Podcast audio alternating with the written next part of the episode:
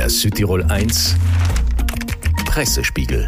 Wir starten beim Gesundheitswesen und beim Geld, das dafür benötigt wird. Daniel Reiner, unser Redaktionsleiter. Schönen guten Morgen. Von einer Aufstockung der Gelder, von einer Geldspritze für die Sanität lesen wir groß auf der Tageszeitung Dolomiten. Allerdings auch mit einem großen Aber. Es muss trotzdem gespart werden. Es fehlen unterm Strich noch 29 Millionen Euro. Einige mögliche Szenarien stehen in dem von der Landesregierung genehmigten Haushaltsvoranschlag. Ab Mai keine Neuanstellungen und Überstunden mehr oder ab Juli zwei Rettungshubschrauber weniger. Also durchaus auch Leistungen, die inzwischen als normal angesehen werden, mit dabei. Landesrat Messner sieht sich aber in der Pflicht. Der Patient dürfe nicht spüren, bei den hypothetischen Punkten vom Haushaltsvoranschlag werde der Rotstift sicher nicht angesetzt. Thema Arbeit, das Smart Working Recht wird abgeschafft. Ein Überbleibsel der Corona-Regelungen, das Recht auf das Arbeiten zu Hause, wurde immer wieder verlängert. Mit Ende März soll es jetzt aber endgültig auslaufen. Die Kammerabgeordnete Renate Gebhardt deshalb bei Rai News mit viel Kritik.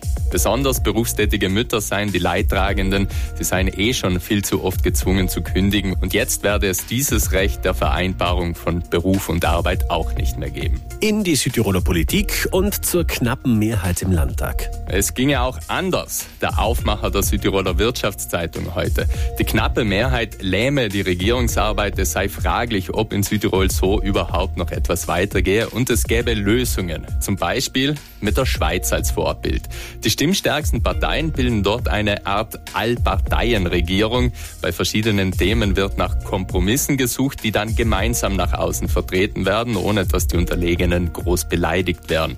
So ein Konkordanzprinzip würde auch in Südtirol Stabilität gewährleisten. Und international die schrecklichen Bilder aus Gaza. Eine weltweite Bestürzung nach dem Vorfall mit über 100 Toten rund um einen Hilfskonvoi in Nordgaza. Es brauche unbedingt Waffenstillstand, die sofortige Freilassung der Geiseln und einen Sicherheitsrat, der in der Lage sei, diese Ziele zu erreichen. So wird UN-Generalsekretär Gutierrez auf tagesschau.de zitiert.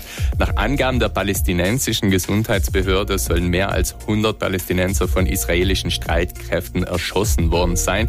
Von israelischen Beamten heißt es, Soldaten hätten sich bedrängt gefühlt und eine begrenzte Zahl an Schüssen abgegeben. Auf CNN, BBC, Corriere IT wird überall auch auf die verschiedenen Reaktionen der Länder auf diese Tragödie eingegangen.